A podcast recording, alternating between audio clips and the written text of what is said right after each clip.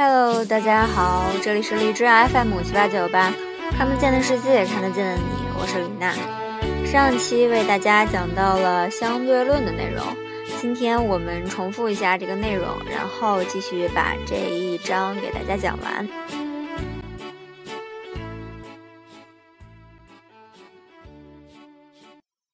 实质上，相对论的内容是：空间和时间不是绝对的。而是既相对于观察者，又相对于被观察者。一个人移动的越快，这种效果就会越发的明显。我们永远也无法将自己加速到光的速度。相对于旁观者而言，我们越是努力，我们走得越快，我们的模样就越会失真。几乎同时，从事科学普及的人想要设法使广大群众弄懂这些概念。数学家和哲学家罗素写的相对论 A B C 就是一次比较成功的尝试，至少在商业上可以这么说。罗素在这本书里使用了至今已经多次使用过的比喻，他让读者想象一列九十米长的列车在以光速的百分之六十行驶。对于立在站台上望着它驶过来的人来说，那列火车看上去只有七十余米长，车上的一切都会同时缩小。要是我们听得见车上的人在说话，他们的声音听上去也含糊不清，十分缓慢，犹如唱片机放得太慢。他们的行动看上去也会变得很笨拙，连车上的钟也会似乎只在以平常速度的五分之四走动。然而，问题就在这里：车上的人并不觉得自己变了形，在他看来，车上的一切似乎很平常。倒是立在站台上的我们，古怪的变小了，动作变慢了。你看，这一切都和你与移动物体相对位置有关系。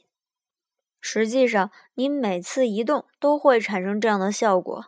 乘飞机越过美国，你会用大约一百亿亿分之一秒踏出飞机，比在你后面离开飞机的人要年轻一些。即使从屋子的这头走到那头的时候，你自己所经历的时间和空间也会受到变化。据计算，一个以每小时一百六十公里的速度抛出去的棒球，在抵达本垒板的过程中会获得零点零零零零零零零零零零零二克物质。因此，相对论的作用是具体的，可以测定的。问题在于，这种变化太小，我们毫无察觉。但是对于宇宙中别的东西来说，光、引力、宇宙本身，这些就都是举足轻重的大事了。因此，如果说相对论的概念好像有点怪，那只是因为我们在正常的生活中没有经历这类相互作用。不过，又不得不求助于伯尼丹斯。我们大家都经常遇到其他种类的相对论，比如声音。要是你在公园里。有人在演奏难听的音乐，你知道，要是你走得远一点，音乐好像就会轻一点。当然，那并不是因为音乐真的轻了点儿，而是因为你对于音乐的位置发生了改变。对于体积很小、行动很缓慢的，因此无法有同样经历的东西来说，比如蜗牛，也许难以置信，一个喇叭似乎同时能对两个听众放出两种音量的音乐。在广义相对论的众多概念中，最具挑战性的、最直觉不到的，在于时间是空间的组成部分这个概念。我们本能的把时间看作是永恒的、绝对的、不可以改变的，相信什么也干扰不了它的坚定步伐。事实上，爱因斯坦认为时间是可以改变的、不断变化的，时间甚至还有形状。一份时间与三份空间结合在一起，用斯蒂芬·霍金的话来说，是无法解脱的交织在一起，不可思议的形成了一份时空。通常，时空是这样解释的：请你想象一样平坦而又柔韧的东西，比如一块地毯或者一块伸直的橡皮垫子，上面放一个又重又圆的物体，比如铁球。铁球的重量使得下面的底垫稍稍伸展和下陷，这大致类似于太阳这样的庞然大物对于时空的作用。铁球使底垫伸展、弯曲、翘起。现在，要是你让一个较小的球从底垫上滚过去，它试图做直线运动，就像牛顿运动定律要求的那样，然而，当它接近大球以及底垫下陷部分的时候，他就滚向低处，不可避免地被大球吸了过去。这就是引力，时空扭曲的一种产物。凡有质量的物体在宇宙的底垫上都能造成一个小小的凹坑，因此，正如丹尼斯·奥佛比说的，宇宙是个最终的下限底垫。从这个观点来看，引力与其说是一种东西，不如说是一种结果。用物理学家米奇奥卡库的话来说呢，不是一种力，而是时空扭曲的一件副产品。卡库接着又说，在某种意义上，引力并不存在。使行星和恒星运动的是空间和时间的变形。当然，以下线的底垫来比喻，只能帮助我们理解到这个程度，因为没有包含时间的作用。话虽这么说，其实我们的大脑也只能想象到这个地步。若要想象空间和时间以三比一的比例，像线织成一块格子地垫那样织成一份时空，这几乎是不可能的。无论如何，我想我们会一致认为，对于一位凝视着瑞士首都专利局窗外的年轻人来说，这的确是个了不起的见解。爱因斯坦的广义相对论提出了许多见解，其中他认为宇宙中心总是或者膨胀或者收缩的。但是，爱因斯坦不是一位宇宙学家，他接受了流行的看法，即宇宙是固定的、永恒的。多少出于本能，他在自己的等式里加进了他所谓的宇宙常数。他把它作为一种数学暂停键，武断的以此来抵消引力的作用。科学史书总是原谅爱因斯坦这个错误，但是其实是科学上面一件很可怕的事。他把它称之为我一生中所犯的最大的错误。说来也巧，大约就在爱因斯坦为自己的理论添上一个常数的时候。在亚利桑那州的洛维尔天文台，有一位天文学家在记录远方恒星的光谱图上的读数，发现恒星好像在离我们远去。该天文学家有个来自星系的动听的名字——韦斯托斯莱夫。原来宇宙不是静止的。斯莱夫发现这些恒星明确地显示出一种多普勒平移的迹象。跟赛车场上飞驰而过的汽车发出的那种连贯而又特有的“嚓嗖”的声音属于同一机制。这种现象也适用于光。就不停远去的星系而言，它被称之为红移，因为离我们远去的光是向光谱的红端移动的，而朝我们射来的光是向蓝端移动的。斯莱夫第一个注意到光的这种作用。意识到这对将来理解宇宙的运动十分重要。不幸的是，谁也没有太多注意它。你会记得，洛威尔在这里潜心研究过火星上的运河，因此洛威尔天文台是个比较独特的地方。到了二十世纪的前十年，它在任何意义上都成了研究天文的前哨阵地。斯莱夫不知道爱因斯坦的相对论，世界也同样不知道斯莱夫，因此。他没有任何影响，荣誉反而属于一个非常自负的大人物。他的名字叫做艾德温·哈勃。哈勃1889年生于欧扎克高原边缘的一个密苏里州的小镇，比爱因斯坦小十岁。他在那里及芝加哥郊区伊利诺伊的惠顿长大。他的父亲是一名成功的保险公司经理。因此，家里的生活总算是很富裕的。艾德温还天生有个好的身体，他是个有实力、有天赋的运动员，魅力十足，时髦潇洒，相貌堂堂。用威廉 ·H· 克洛珀的话来说，英俊到了不适当的程度。用一位崇拜者的话来说，美得像美神阿多尼斯。用他自己的话来说，他生活中还经常干一些见义勇为的事。抢救落水的人，领着吓坏的人穿越法国战场，把他们带到安全的地方。在表演赛中，几下子就把世界冠军级的拳击手打倒在地，弄得他们不胜难堪。这一切都好像简直令人难以置信，但是都是真的。尽管才华出众，但哈勃也是个顽固不化的说谎大王。这就很不寻常了。因为哈勃的生活中从小就充满着真正的奇特之处，有时候简直令人难以置信的出类拔萃。仅在1906年的一次中学田径运动会上，他就赢得了撑杆跳高、铅球、铁饼、链球、立钉跳高、助跑跳高的冠军，还是接力赛跑获胜队的成员。那就是说，他在一次运动会上获得了七个第一名。还有。他在跳远比赛中获得了第三名。同年，他创造了伊利诺伊州跳高纪录。作为一名学者，他也是出色的不得了，不费吹灰之力就考上了芝加哥大学，攻读物理学和天文学。在他那里被选为牛津大学的首批罗兹奖学金的获得者。三年的英国生活显然冲昏了他的头脑。一九一三年，他返回了惠顿的时候。披着长披风，衔着烟斗，说起话来怪怪腔腔的，滔滔不绝，不大像是英国人，而又有点像英国人。这种模样，他竟然保留至终生。他后来声称，他在二十世纪二十年代的大部分时间里一直在肯塔基州当律师，但实际上他在印第安纳州新奥尔巴尼当中学教师和篮球教练，后来才获得了学士学位。并在陆军待了很短的时间。一九一九年，他已经三十岁了。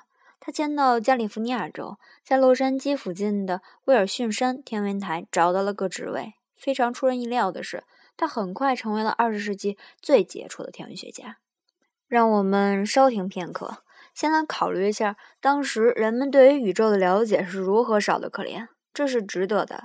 今天的天文学家认为，在可见的宇宙里，也许有一千四百亿个星系，这是个巨大的数字，比你听了这话认为的还要巨大的多。假如把一个星系比作一粒冻豆子，这些豆子就可以塞满一个大的礼堂，比如老波士顿花园或者皇家艾伯特大厅。一九一九年，当哈勃第一次把脑袋伸向望远镜的时候，我们已知的星系数只有一个。银河系，其他的一切要么被认为是银河系的组成部分，要么被认为是远方天际众多气体中的一团气体。哈勃很快证明这种看法是极其错误的。在之后的十年里，哈勃着手研究有关宇宙的两个最基本的问题：宇宙已经存在多久？宇宙的范围有多大？为了回答这个问题，首先必须知道两件事：某类星系离我们有多远？他们在以多快的速度离我们而去？红移能使我们知道星系后退的速度，但不能使我们知道它们离我们有多远。为此，你需要有所谓的标准烛光，即准确测得某个恒星的亮度，作为测算其他恒星的亮度的基准。哈勃的好运气来了。此前不久，一位名字叫做莱维特的才女想出了一种找到这类恒星的方法。莱特在哈佛大学学院天文台担任当时的所谓的计算员。计算员终生研究恒星的照片，并进行计算，由此得出了名字。计算员不过是个干苦活的代名词，但是在那个年代，无论在哈佛大学还是在任何地方，这是妇女离天文学最近的地方。这种制度虽然不大公平，但也有某个意想不到的好处。这意味着。半数最聪明的脑子会投入本来不大会有人来动脑子的工作，确保妇女最终能够觉察到男同事们往往会疏忽的宇宙之细微结构。有一位名字叫做安妮·江普·坎农的哈佛大学计算员，利用他熟悉恒星的有利条件，发明了一种恒星分类系统。这种系统如此使用，直到今天还在使用。莱维特的贡献更加的意义深远。他注意到有一种名字叫做造父变星的恒星在有节奏的搏动，一种星体的心跳。造父变星是极少见的，但至少其中之一是我们大多数人所熟悉的。北极星就是一颗造父变星。我们现在知道，造父变星之所以搏动，是因为用天文学家的行话来说，它们已经走过主序阶段，变成了红巨星。红巨星的化学过程有点难懂，已经超出了本书的宗旨。但是，简而言之，在燃烧剩余的燃料的过程中，它们产生了一种很有节奏、不停的一亮一暗的现象。莱维特的天才在于，他发现通过比较造父变形在天空中不同角度的大小，就可以计算出它们之间的相对位置。它们可以被称作标准烛光，这个名称也是他造的，现在依然广泛使用。用这种方法得到的只是相对距离，不是绝对距离。但是即使这样，这也是第一次有人想出了一个计算浩瀚宇宙的实用方法。哈勃把莱维特测定宇宙的标准和威斯托斯莱夫的红移结合起来，开始以焕然一新的目光，有选择的测量空间的点。一九二三年，他证明仙女座里一团代号为 M 三一的薄雾状的东西根本不是什么奇云，而是一大堆光滑夺目的恒星，其本身就是一个星系，直径有十万光年，离我们至少有九十万光年之远。宇宙比任何人想象的还要大，大得多。一九二四年，哈勃写出了一篇具有划时代意义的论文，题目为《漩涡星云里的造父变形》。星云源自拉丁语，意为云。哈勃喜欢用这个词来指星系，证明宇宙不仅仅有银河系，还有大量独自的星系——孤岛宇宙，其中许多比银河系要大、要远得多。仅仅这一项发现就足以使哈勃名扬天下。但是他接着把注意力转向了另一个问题：想要计算宇宙到底大了多少。于是有了一个更加令人瞩目的发现：哈勃开始测量远方星系的光谱。斯莱夫已经在亚利桑那州开始做那项工作。他利用威尔逊山天文台那台新的254厘米天文望远镜，加上一些聪明的推断。到二十世纪三十年代初，已经得出结论：天空中的所有星系都在离我们远去，而且它们的速率和距离完全成正比。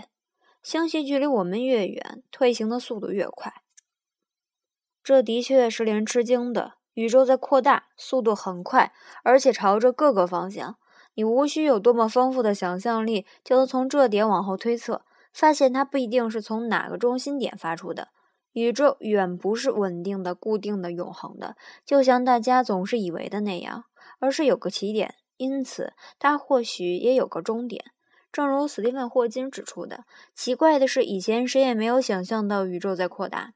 一个静止的宇宙会自行的坍缩，这一点牛顿以及之后的每个有头脑的天文学家都应该明白。还有一个问题，要是恒星在一个静止的宇宙里不停燃烧，就会使整个宇宙酷热难挡。对于我们这样的生物来说，当然是太热了。一个不断膨胀的宇宙一下子把这个问题基本解决了。哈勃擅长观察，不太擅长动脑子，因此没有充分认识到自己的发现的重大意义。在一定程度上，那是因为他可悲的不知道爱因斯坦的广义相对论，这是很有意思的。因为一方面，爱因斯坦和他的理论在这时候已经世界闻名；另一方面，1929年，阿尔伯特·迈克尔逊这时候已经进入暮年，但仍是世界上最敏锐、最受人尊敬的科学家之一，接受了威尔逊山天文台的一个职位，用他可靠的干涉仪来测量光的速度。至少可以肯定，已经向哈勃提到过，爱因斯坦的理论适用于他的发现。无论如何，哈勃没有抓住机会在理论上有所收获，而是把机会留给了一名叫做乔治·勒梅特的比利时教士学者。勒梅特把实践和理论结合起来，创造了自己的烟火理论。该理论认为，宇宙一开始是一个几何点，一个原始的原子，它突然五彩缤纷的爆炸，此后一直向四面八方的散开，啪啪。这种看法极其地预示了现代的大爆炸理论，但是比那种理论早得多。因此，除了在这里三言两语地提了他一下，勒梅特几乎没有受到更多的注意。世界还需要几十年的时间，还要等到彭吉亚斯和威尔逊在新泽西州嘶嘶作响的天线上无意中发现宇宙背景辐射，大爆炸才会从一种有趣的想法变成一种固定的理论。无论是哈勃还是爱因斯坦，那条重大新闻里都不会提及多少。然而，尽管当时谁也不会想到，他们已经做出了所能做出的贡献。一九三六年，哈勃写了一本广受欢迎的书，名字叫做《星云王国》。他在这本书里得意的笔调阐述了自己的重要成就，并终于表明他知道爱因斯坦的理论。反正，在某种程度上，在大约二百页的篇幅中，他用了四页来谈论这种理论。一九五三年，哈勃心脏病发去世。然而，还有最后一件小小的怪事在等着他。出于秘而不宣的原因，他的妻子拒绝举行葬礼，而且再也没有说明他怎么处理了他的遗体。半个世纪以后，该世纪最该世纪最伟大的天文学家的去向仍仍然无人知道。若要表示纪念，你非得遥望天空，遥望1990年美国发射的以他的名字命名的哈勃天文望远镜才行。